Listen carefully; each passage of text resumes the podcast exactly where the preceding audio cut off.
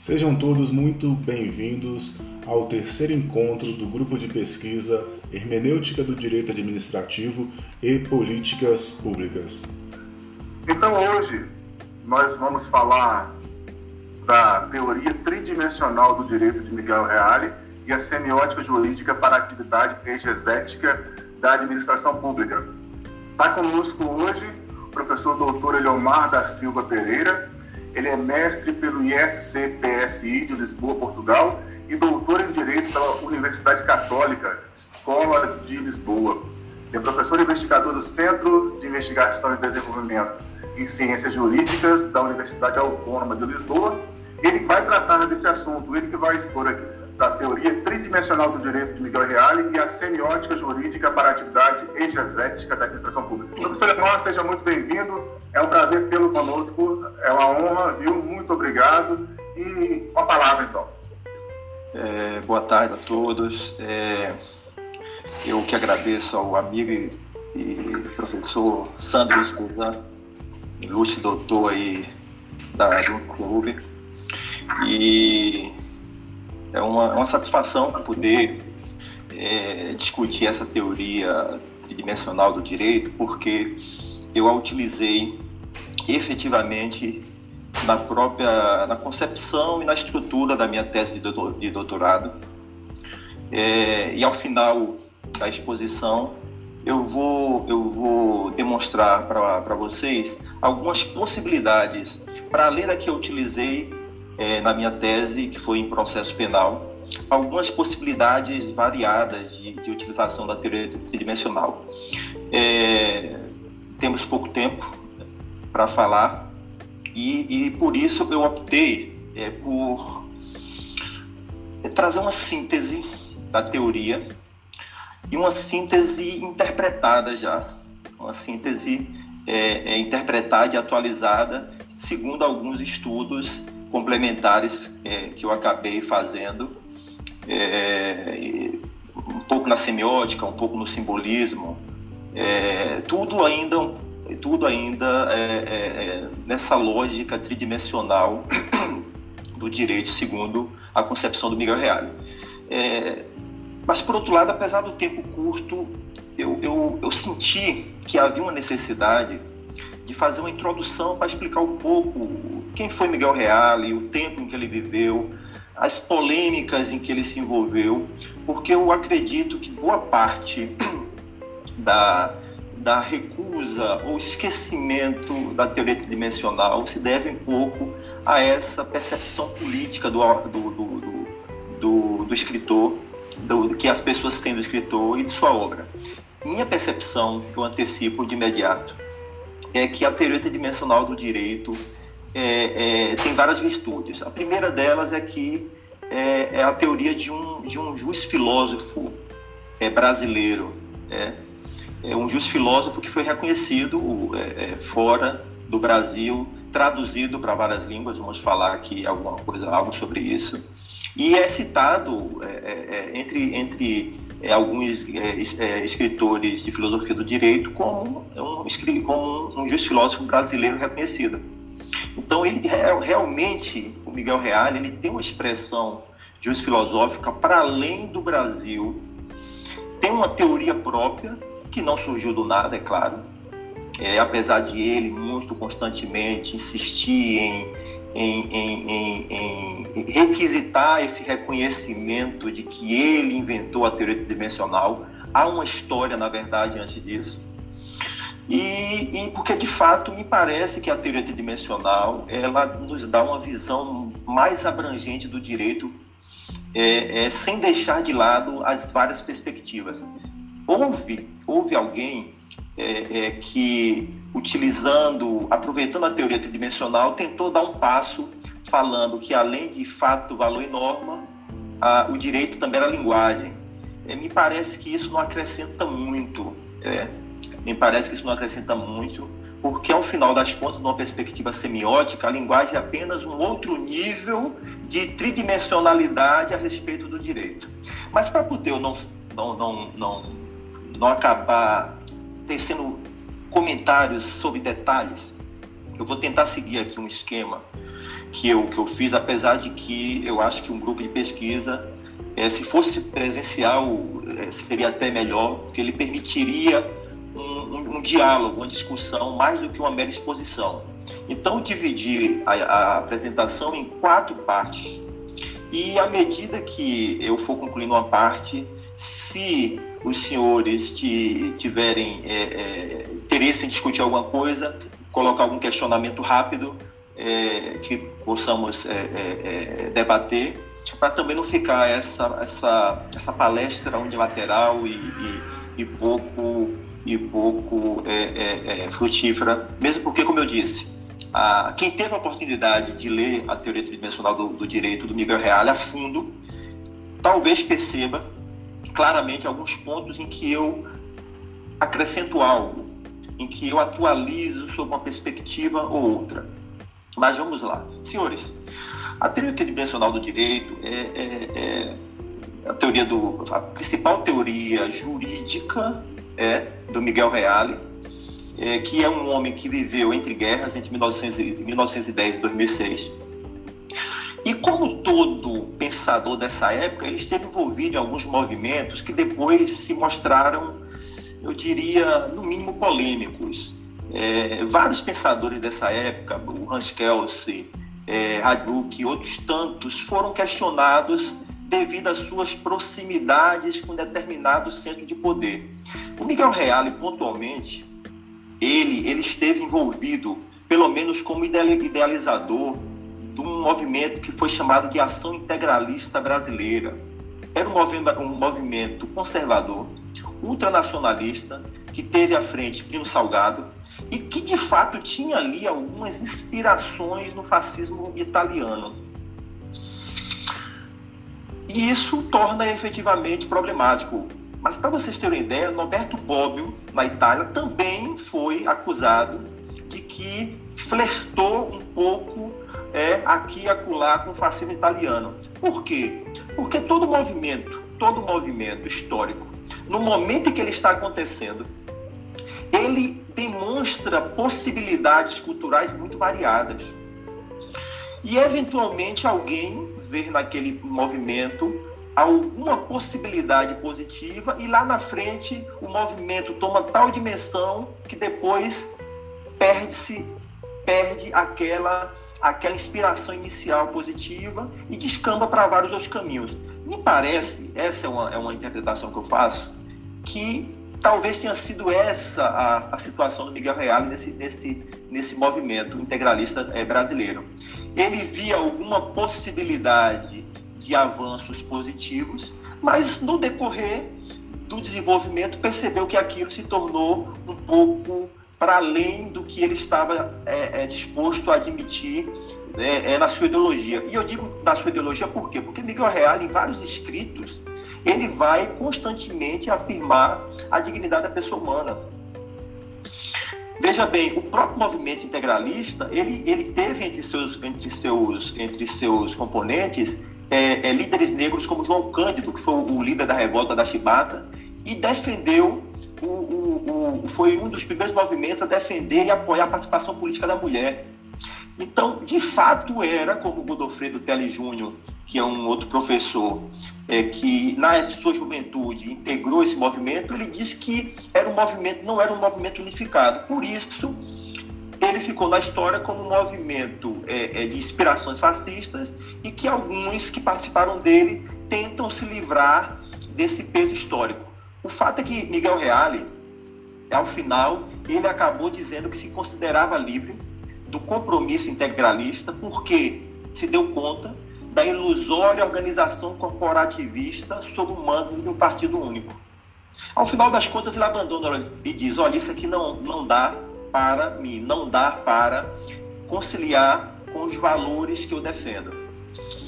É, Dito isso, eu deixo aos senhores é, a, crítica, é, a percepção do que é a teoria e a filosofia do direito do Miguel Real inserido nesse contexto. Passo a obra dele, é a obra do, do, do, do juiz filósofo, que é uma obra que vai muito além da teoria tridimensional do direito. Para os senhores terem uma ideia, a teoria tridimensional do direito ela aparece em 1968 É uma teoria é, é, é, que foi depois traduzida para o espanhol em 1973. Ele, ele tem, eu eu, eu, o Miguel Real ele possui muitas obras, muitas obras, mas eu chamaria atenção pontualmente para cinco obras jurídicas que tiveram reconhecimento internacional e que ajudam a entender o contexto em que a teoria tridimensional é, é, é, é construída. Então, inicialmente, o, o, o Miguel Real lança um livro que se chama Fundamentos do Direito, que antecede a teoria tridimensional em 30 anos. E já nesses fundamentos do direito, o Miguel Reale começa a esboçar essas ideias de tridimensionalidade, mas não fecha. Mas ele, ele, ele reconhece isso, embora ele dispute essa, essa paternidade da, da teoria tridimensional muito constantemente em seus escritos. Em 1953, ele, ele lança a obra que talvez tenha sido a mais reconhecida, que é a Filosofia do Direito, que é citada por vários filósofos do direito no mundo todo. É, é, é um, um, livro que ainda permanece atual, é traduzido depois para o italiano e para o espanhol. É, nessa filosofia do direito, vocês vão encontrar com mais detalhe o que é reconhecido como uma teoria dos valores própria do Miguel Reale, que se debate com duas teorias do, dos valores na época que tentavam objetivar os valores como coisas em si, e uma teoria que considerava valores é, é, é, é, é entes apenas lógico, é lógico formais.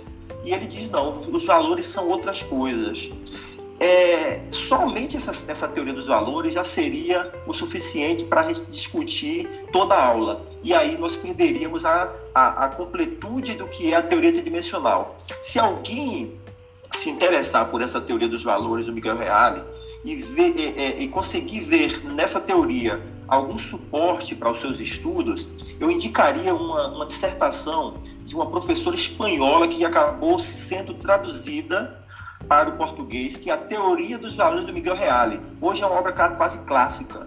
Foi publicada pela, pela editora Saraiva, mas lá ele discute com profundidade filosófica e aí está a percepção do, do, do Miguel Reale como, como autor. Não é apenas um juiz filósofo. Miguel Reale acabou sendo reconhecido como um filósofo entre poucos da América Latina que construiu e desenvolveu uma filosofia própria latino-americana.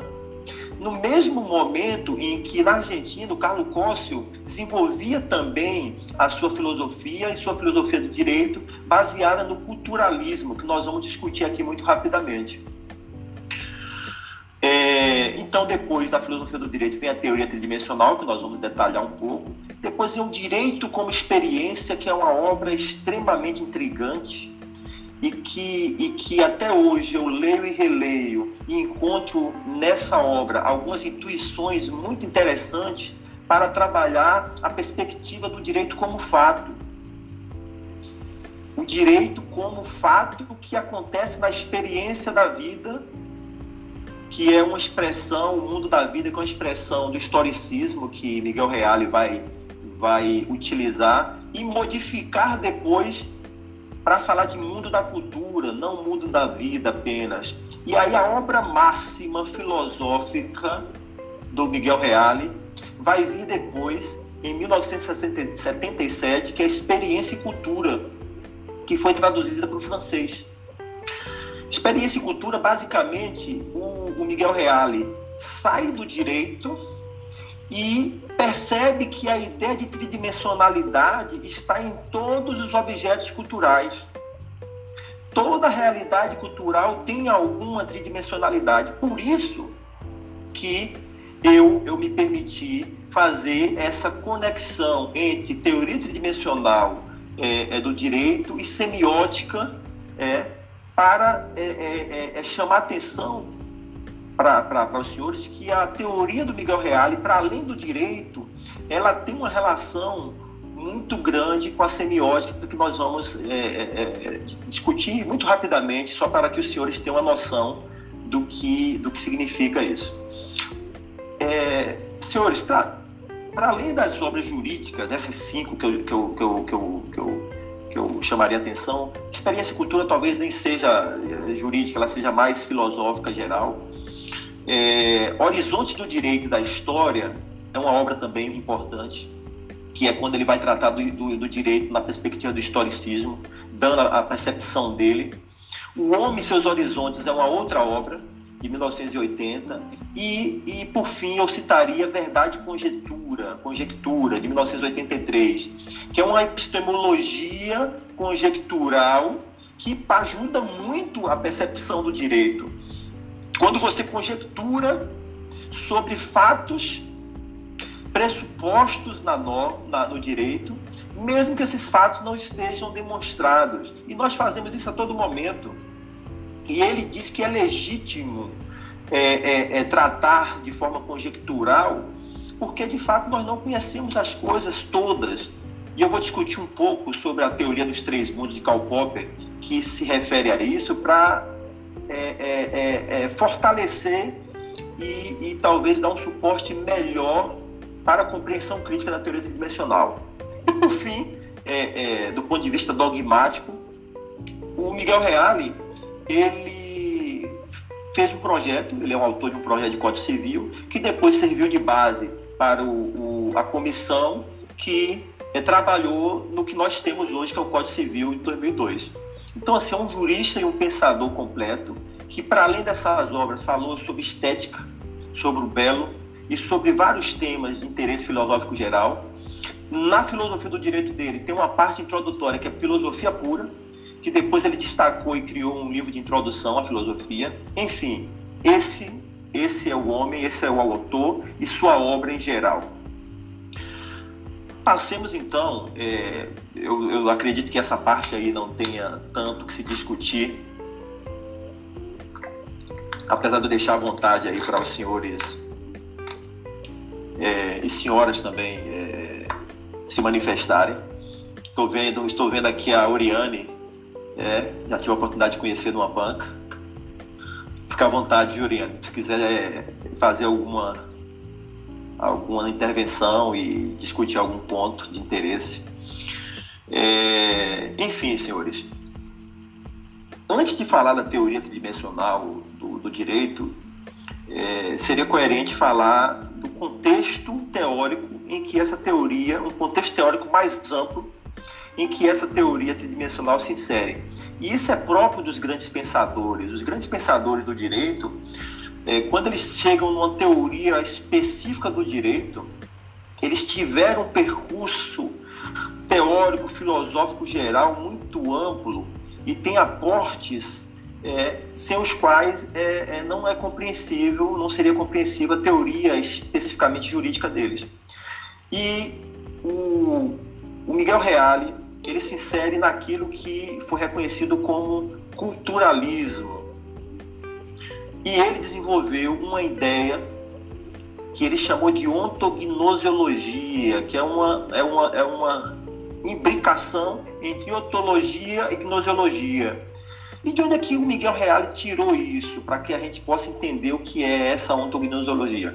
Ele tirou da fenomenologia do Russell. É, basicamente, é, é, inspirado nessa relação subjetiva-objetiva que a fenomenologia é, é, é, traz a conhecimento e demonstra que o objeto em si, a coisa em si, é, ela só é perceptível a partir de uma subjetividade, embora, embora a fenomenologia tenha uma metodologia que tenta fazer as variações eidéticas, as variações de compreensão do objeto, visando identificar a sua essência da melhor forma possível. Mas veja bem, não vamos aqui discutir a fenomenologia. Eu acredito que é, no decorrer do grupo de pesquisa vocês já tiveram ou vão ter contato com a fenomenologia. E quando tiverem contato, vocês vão perceber é, a inspiração do Miguel Reale nessa fenomenologia para desenvolver o que ele chama de ontognosiologia. Basicamente, o que é que o Miguel Reale sustenta como ontognosiologia? Ele diz que o conhecimento que nós temos conhecimento do mundo, conhecimento de qualquer coisa que existe no mundo. E aí veja, ele está falando de forma geral, mas é, é, tragamos isso para o direito. O conhecimento do direito, assim como o conhecimento de tudo, é um conhecimento que em si é subjetivo objetivo. Eu não conheço as coisas, o direito ou qualquer realidade, qualquer existência, de forma destacada de minha subjetividade.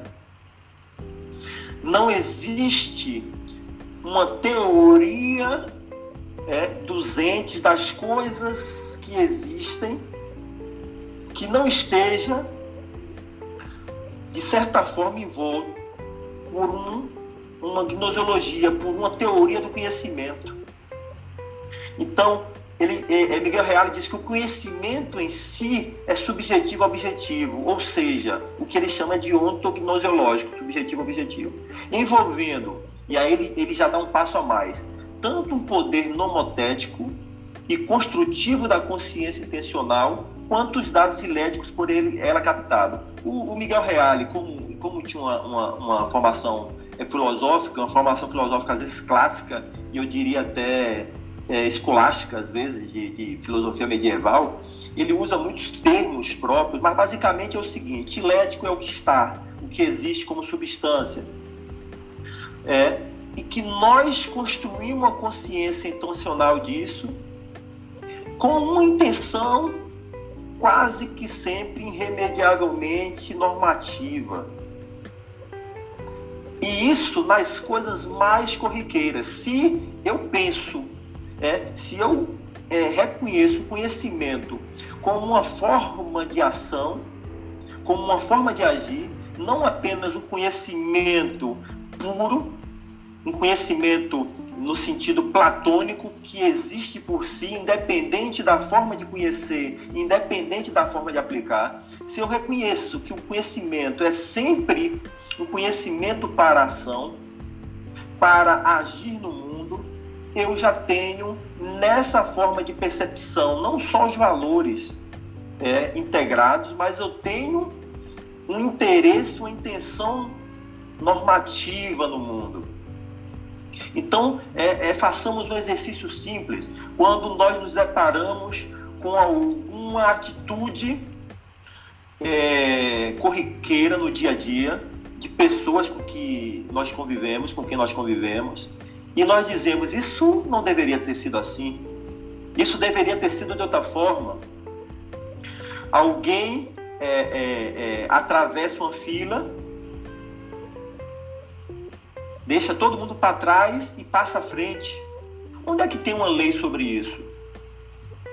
Onde é que existe dizendo uma lei que as filas devem ser respeitadas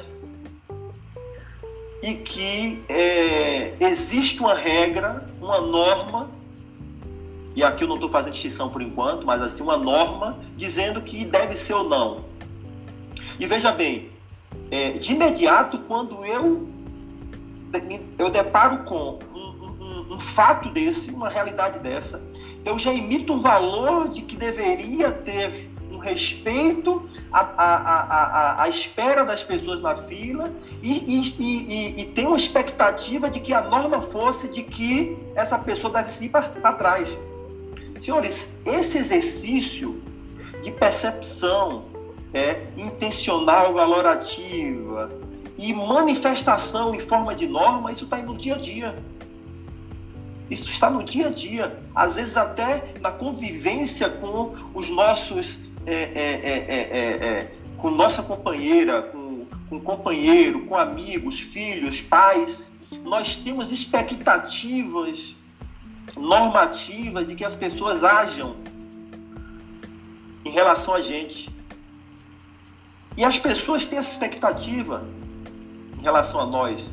Então, quando o Miguel Reale diz que esse conhecimento subjetivo, objetivo, ontognoseológico envolve tanto uma percepção intencional da realidade quanto um poder é, normativo, é isso que ele está querendo dizer. Ele diz o seguinte: em tudo há, ainda quando eu não tenho uma expressão do direito muito clara. É, alguém poderia, numa, numa, numa loucura romântica, talvez é querer estabelecer um estatuto jurídico dos relacionamentos afetivos Alguém poderia imaginar porque há uma normatividade subtendida, há uma expectativa de norma, mas ninguém entra nisso. Mas a realidade é essa complexa de fato, valor e norma antes de eu falar do direito.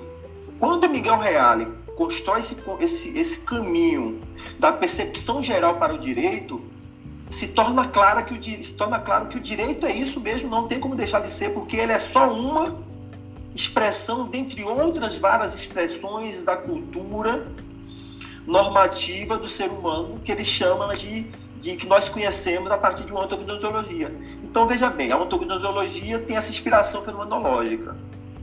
O culturalismo, o que ele chama de culturalismo, ou que vão chamar de culturalismo para explicar a, a, a teoria do Miguel Reale, mas também a do Carlos Cóssio é, da Argentina, ela tem uma inspiração muito grande no historicismo alemão, é, é, pontualmente do, do, do, do Dilthey, ou como é, Dilthey, é, historicismo alemão do, do William Dilthey, que discute que tudo acontece no mundo da vida. Miguel Reale vai mudar um pouco isso. É, ele diz que é, ele de fato admite que o homem vive no mundo da história, mas cultural, é, culturalmente determinado, é, é, segundo uma complementariedade essencial entre indivíduo e sociedade mediada pela ideia de dignidade da pessoa. O que isso quer dizer? Vê bem, o historicismo ele chama atenção para o fato de que as coisas e os sentimentos e as percepções do mundo elas mudam ao longo da história. Tudo muda ao longo da história. É a intuição básica. E, e, e, o historicismo ele sustenta que para conhecer isso eu tenho que ter um método diferente de é, é, é, um método científico diferente das ciências físicas. Não é uma ciência explicativa, é uma ciência compreensiva que envolve a necessidade de entender o sentido da vida para as teorias fazerem sentido. É, Miguel Reale tem esse apelo histórico na sua, nas suas teorias, mas ele está mais preocupado com o conjunto dos elementos culturais que permitem essa interpretação histórica. E apesar de reconhecer que as coisas mudam no tempo, ele tem uma disputa muito grande com o historicismo e defende que a história do homem, da humanidade, possui certas invariantes axiológicas. Então, vê bem, ele admite que as coisas mudam no tempo dentro da história, mas do ponto de vista axiológico, ele defende que há invariantes e uma delas é a dignidade da pessoa humana como um paradigma, uma forma de paradigma da cultura ocidental. Então ele diz que é, é, existe entre valor e liberdade, valor e vida. E aí ele toma vida tanto numa acepção material, como realidade biológica, como numa acepção espiritual, a partir da ideia de que eu dou um valor diferente para além da natureza. E esse valor ele sustenta que esse, essa valoração espiritual ela é persistente. Ainda, e ele é um homem que viveu entre guerras, ainda que a gente passe pelas decepções de, de um holocausto, de, de uma época de é, perda do valor da vida humana, ele acredita que essa invariante ela permanece como ponto de apoio, de aspiração que nunca deixa o ser humano. Por isso que eu preciso distinguir entre o direito que é de, que é de fato e o direito que permanece como um valor ideal de aspiração. E ele fala que há momentos em que é, é, é, é valor e fato estão como num pêndulo, é um vai e volta de, de, de, de prevalência, de proeminência mas nesse vai e volta, sempre é nessa volta que, o, que certos valores se é, é, é, é, persistem, insistem em permanecer como valor de, percepção humana da vida. Então, apesar da inspiração historicista de que tudo passa, é, talvez é, Miguel Reale insiste que, que tudo volte a ser. É, o fato de ser histórico não quer dizer que tudo passa. É que algumas coisas elas voltam a ser é, como, como, como eram. História como ciclo é, repetitivo e de incremento valorativo. É claro que tem uma ideia de progresso aí que pode ser questionada, mas para Miguel Reale, a vida e o mundo da vida, que o historicismo tanto é, é, é, é evidencia, a vida considerada como natureza e como espírito deve, ser, deve, deve se considerar no contexto de um mundo de cultura.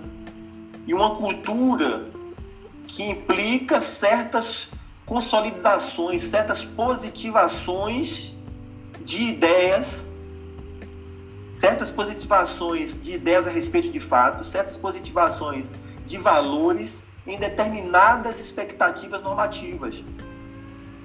Então, nós positivamos isso, apesar da história constantemente derrubar sistemas jurídicos, sistemas políticos e sistemas éticos, apesar de a todo momento a história derrubar, eu tenho acumulações positivas que são sedimentações no mundo da cultura.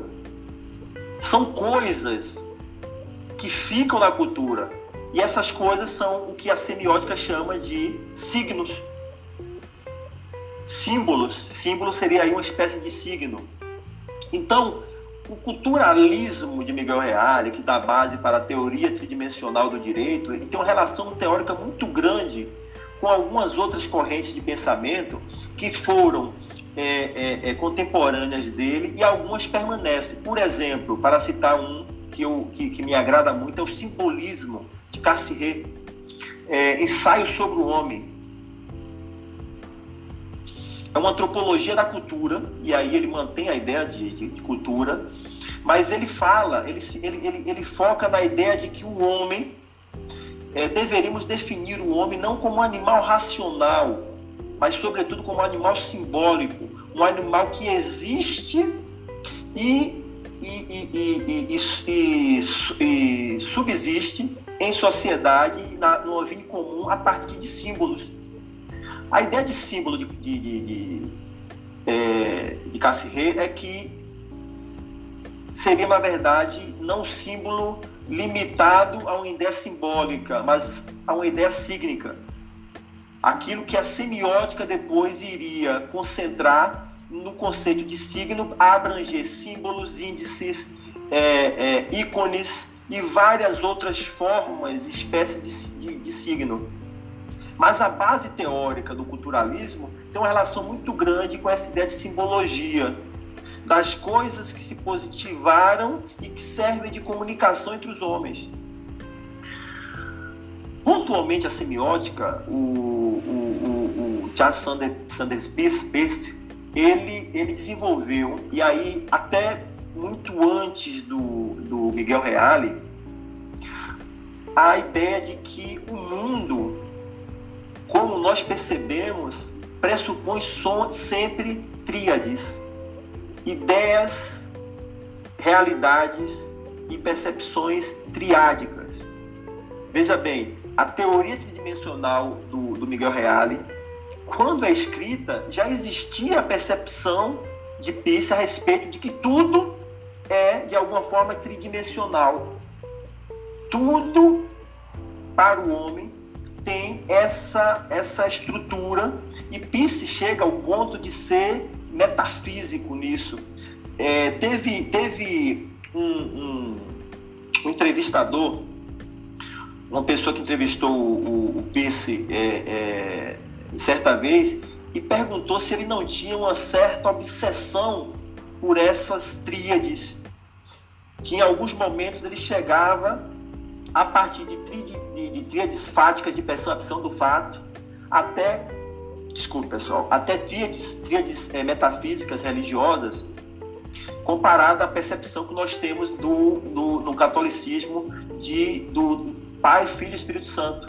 Então, para vocês perceberem, verem a, a, a, a, a abrangência que se deu à, à, à percepção tridimensional e que foi quem, dá, quem deu a, a, a fundação básica da semiótica contemporânea, apesar de que quem, quem estuda a história da semiótica é, identifica ideias semióticas desde, desde a Grécia, mas Peirce é reconhecido como o fundador é, da, da semiótica contemporânea, quem de fato estabeleceu o primeiro, primeira, a primeira síntese do que seria a semiótica baseada na ideia de signos e na ideia de tríades.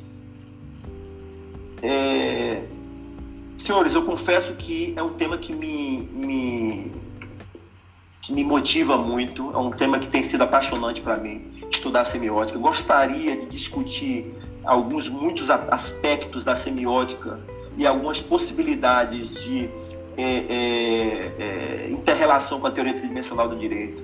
Mas eu deixaria aqui basicamente o seguinte: a percepção de que, para Peirce, tudo, absolutamente tudo, pode ser visto como signo.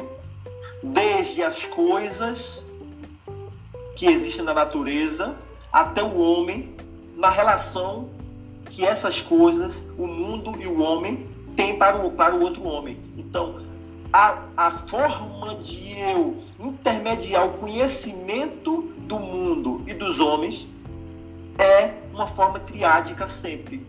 Ele diz que existe sempre uma forma, um meio que se apresenta para o homem, um meio que se refere a algum objeto que está subtendido, mas não está é, é, evidente de imediato, e existe o que ele chama de interpretante.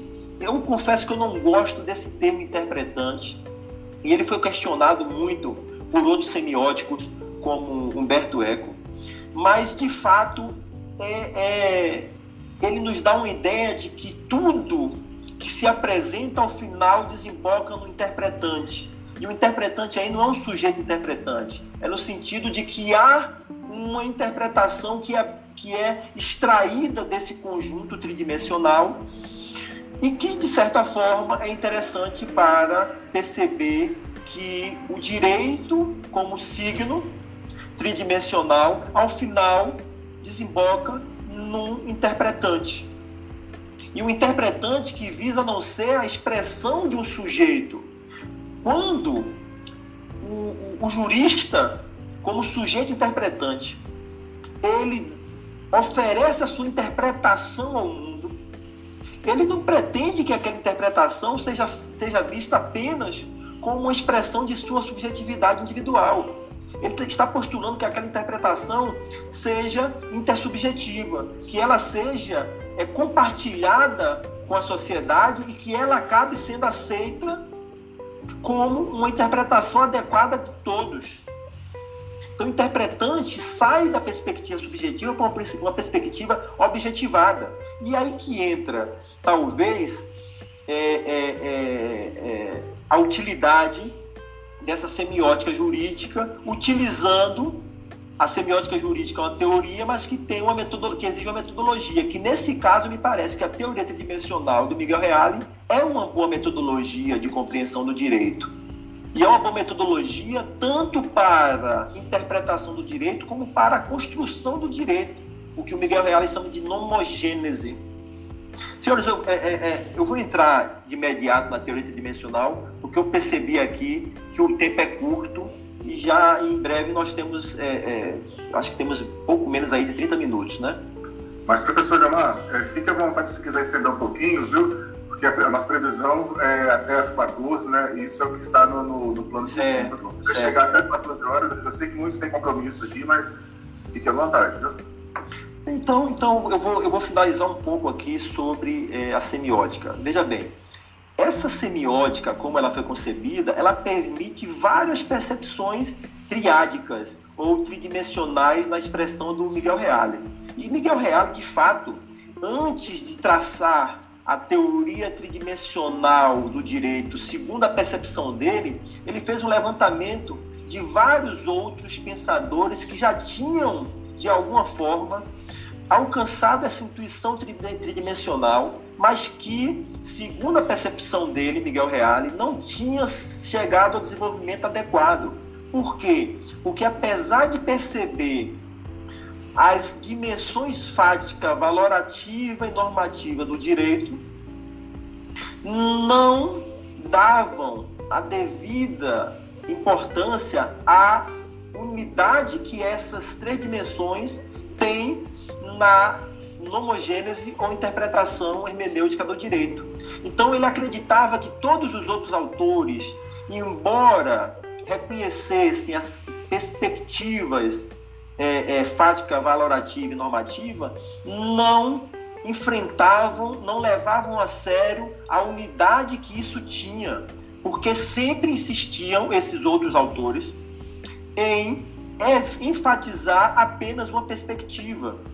E aqui está uma, uma, uma crítica que pode ser feita a quem apenas enfrenta o direito a, a partir da lei positivada desenvolve uma ciência jurídica apenas dogmática de fortalecimento da norma, de afirmação da norma.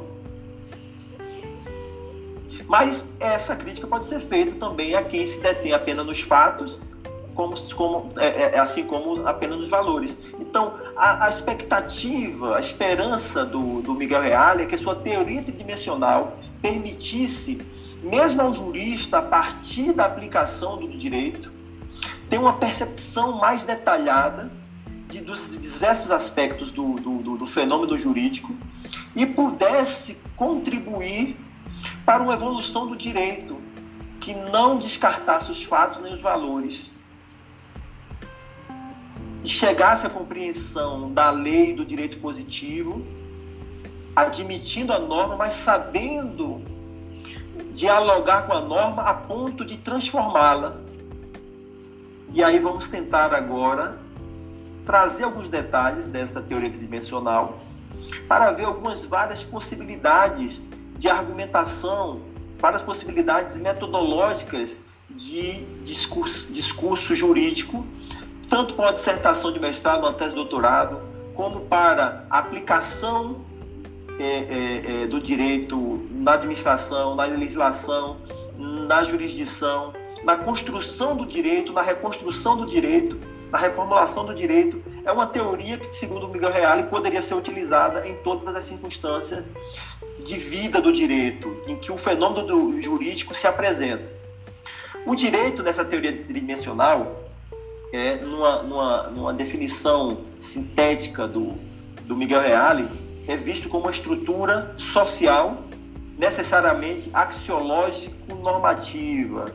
Eu diria uma estrutura histórico-social, porque Miguel Reale nunca descartou a relevância do, do historicismo nisso. Então, veja bem, é, é, partindo dessa definição prévia, sintética, tentemos entender um pouco, detalhar um pouco mais cada elemento dessa, desse, desse direito que é uma síntese de fato, valor e norma, ou, ou, ou mais explicado, fatos valorados que, que são sintetizados em normas.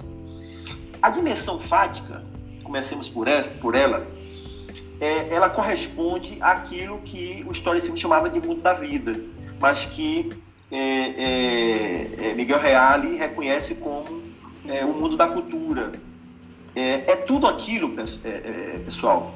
Os fatos é tudo aquilo que se pode estudar pela história e pela sociologia do direito, ou seja, o estudo do direito como fato, no tempo e no espaço podendo incluir assim até talvez o direito comparado, se eu não me debater com a questão é, puramente normativa do direito comparado. Em que sentido? Como positivações é, que foram realizadas em, em outras culturas, estamos falando de direito comparado, e que permanecem como fatos culturais que foram positivados. Positivações jurídicas que permanecem como fatos positivados eu deixo de considerar a positivação jurídica na sua força normativa para aquela cultura ou para aquele país e passo a considerá-lo como um dado de fato que me diz algo a respeito de um fato jurídico. Então, posso considerar o direito comparado nessa perspectiva, se eu não confundir e querer trazer essa norma para uma aplicação é, é, é, é jurídica em outro contexto, como axioma, como, como, como, como um princípio de fato. Um, um princípio é, é aplicável a outra cultura. Então, veja bem, o que é que seria objeto de estudo de uma história da sociologia? Todas as, aquelas relações, aqueles dados da realidade que os homens é, experimentam, e esse, essa, express, essa, essa, essa, essa palavra para Miguel Reale é muito importante, porque a experiência não é só o experimento do dado físico, do dado relativo à natureza, mas a experiência do homem na sociedade. Então, aquilo que o homem experimenta na sociedade, aquilo que ele vive de fato, aquilo que no processo nós investigamos a título de fato, isso corresponde ao fato, à dimensão fática do direito. Veja bem, vejam bem, conhecer esse fato é importante e reconhecer esse fato como uma força jurídica importante. E eu usei a expressão força porque existe algumas ideias algumas concepções teóricas do direito que reconhecem o direito como força.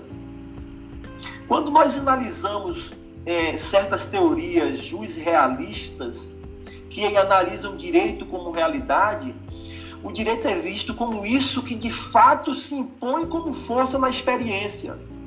Então vejam bem, ainda que eu queira questionar a decisão de um Supremo Tribunal em algum país, isso se impõe com tal força que, ainda que eu recuse reconhecer o valor disso, ainda que essa decisão esteja contrária a uma norma posta, ele se impôs, essa decisão se impõe como fato na experiência do homem que recebe aquela, aquela decisão como uma força que se impõe.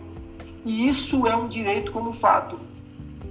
O Miguel Reale vai buscar essas explicações na história antiga do direito para dizer que nas sociedades arcaicas o direito se impunha como fato pela força dos mais fortes. Só que nós podemos enxergar isso hoje numa perspectiva sociológica do direito, que ainda o direito persiste em certa parcela ou em certa perspectiva, ou se, se quiser manter a, a concepção do Miguel Real em certa dimensão de existência do homem, ele se mantém como um fato que se impõe como força. E onde o Estado não existe, ele se impõe pelas forças de outro. Nos locais onde o Estado está ausente, a força que prevalece de forma normativa segundo valores deturpados de um grupo criminoso, pensemos na criminalidade organizada, é esse direito que se impõe. É esse direito, como fato, que se impõe, disputando com outro direito institucional do Estado. E aí alguém pode questionar, mas aí nós temos dois direitos, Olha, nós temos dois direitos em tudo quanto é em vários, em vários ambientes. Não preciso é, opor apenas o direito como fato de uma organização criminosa com o direito como fato que se impõe por força de uma decisão jurídica que é assegurada pelo uso do, do poder da, da força policial.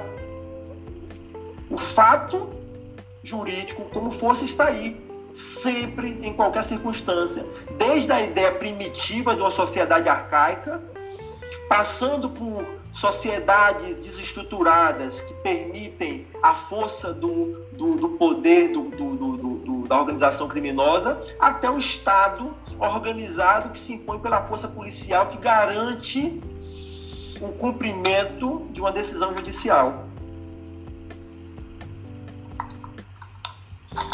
E aí vem a importância de se discutir e disputar que fatos são esses. Miguel Reale não entra muito nessa discussão, mas Karl Popper, em, uma, em um artigo ou um capítulo, se eu não me engano agora, de uma das obras dele, ele, ele, ele defende uma, uma, uma teoria chamada teoria dos três mundos, que fala dos mundos de uma compreensão crítica dos fatos. Desculpe, pessoal. Karl Popper diz que quando eu trato da realidade, quando eu trato dos fatos, eu tenho que distinguir os fatos em si, e ele chama isso de mundo dos fatos em si, aquilo que existe em si, mas que eu não tenho acesso direto. Porque eu tenho acesso a partir de ideias que eu desenvolvo a respeito do fato, e ele chama isso de mundo das ideias, e que para eu conviver com os meus, com, com os outros homens nesse, nessa sociedade, eu expresso em forma de teoria. E ele diz que é um mundo das teorias. Eu nunca, eu nunca discuto os fatos com os outros homens no mundo dos fatos em si, porque os fatos estão, estão lá e ignoram nossa existência. A realidade ignora nossa existência e as ideias que nós temos a respeito dela. Eu discuto a partir de ideias, mas ideias que eu coloquei em teoria positivada.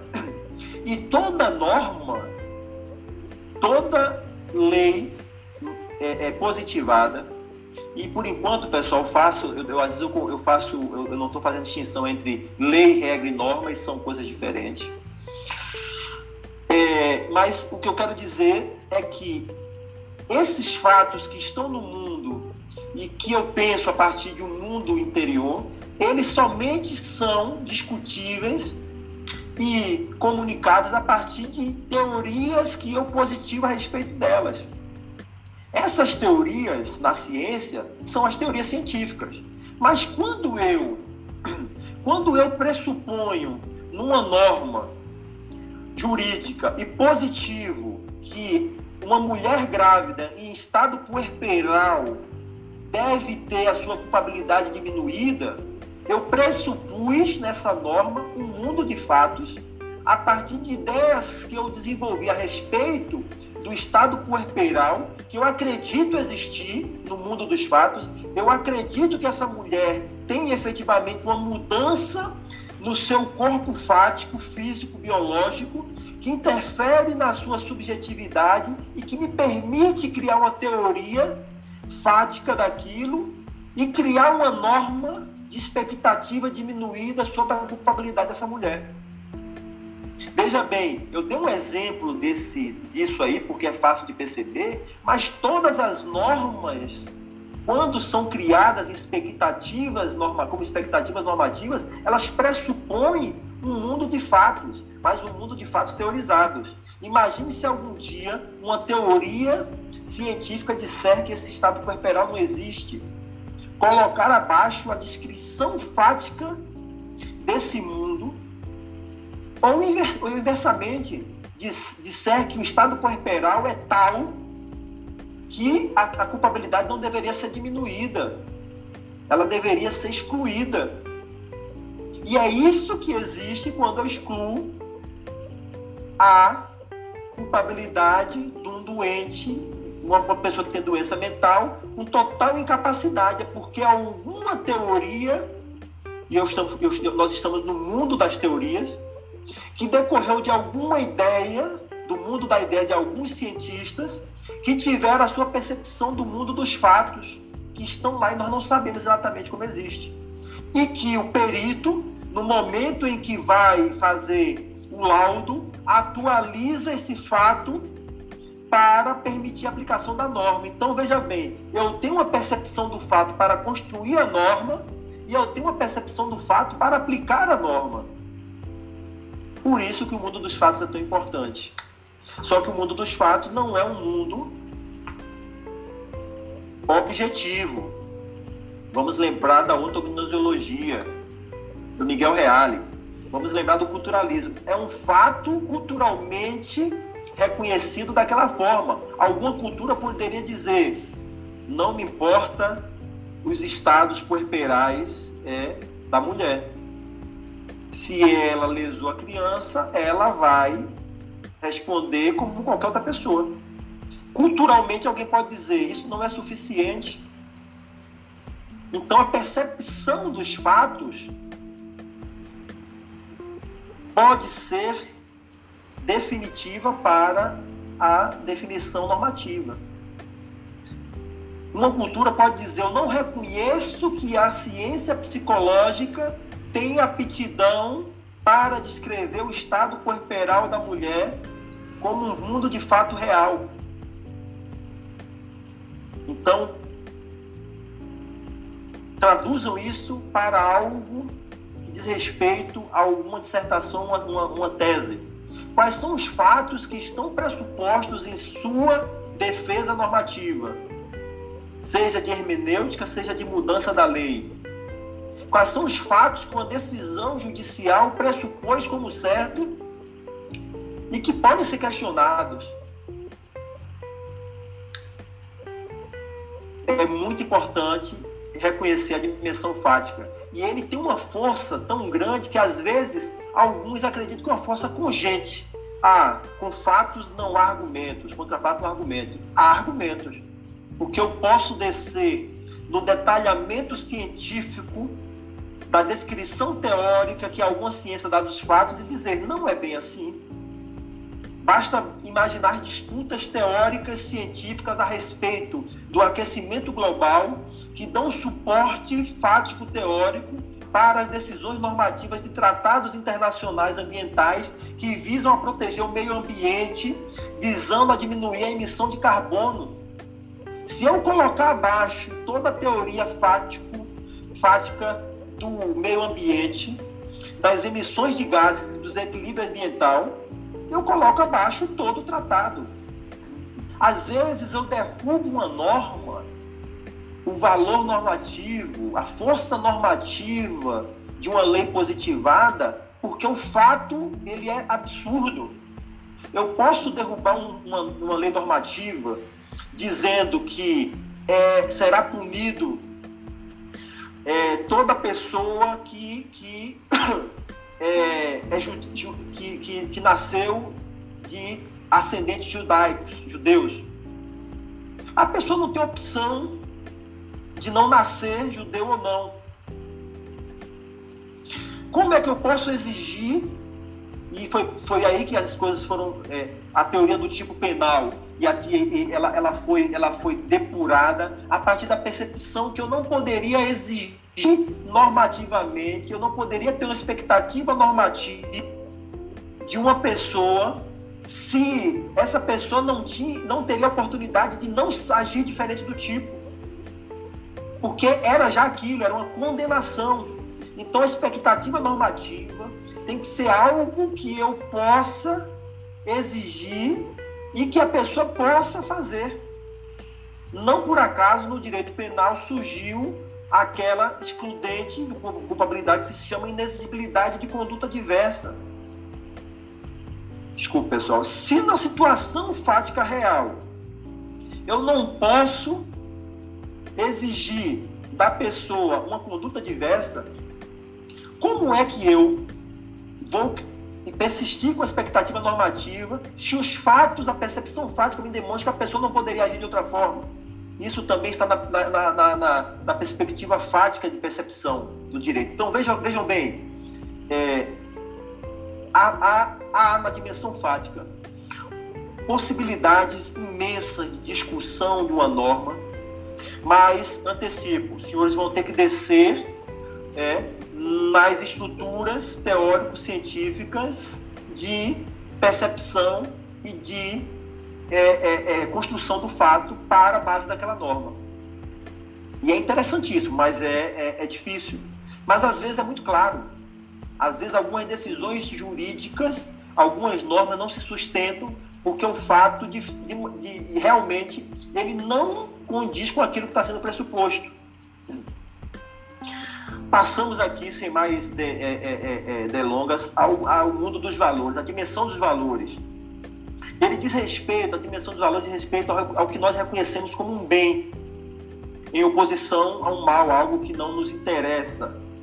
É um bem individual ou coletivo. Às vezes é um bem que eu postulo para mim, mas às vezes é um bem que eu postulo para todos. É um bem que eu postulando para mim, se for postulado para todos, ele é válido, ele é legítimo, ele conduz a certos fins que são legítimos.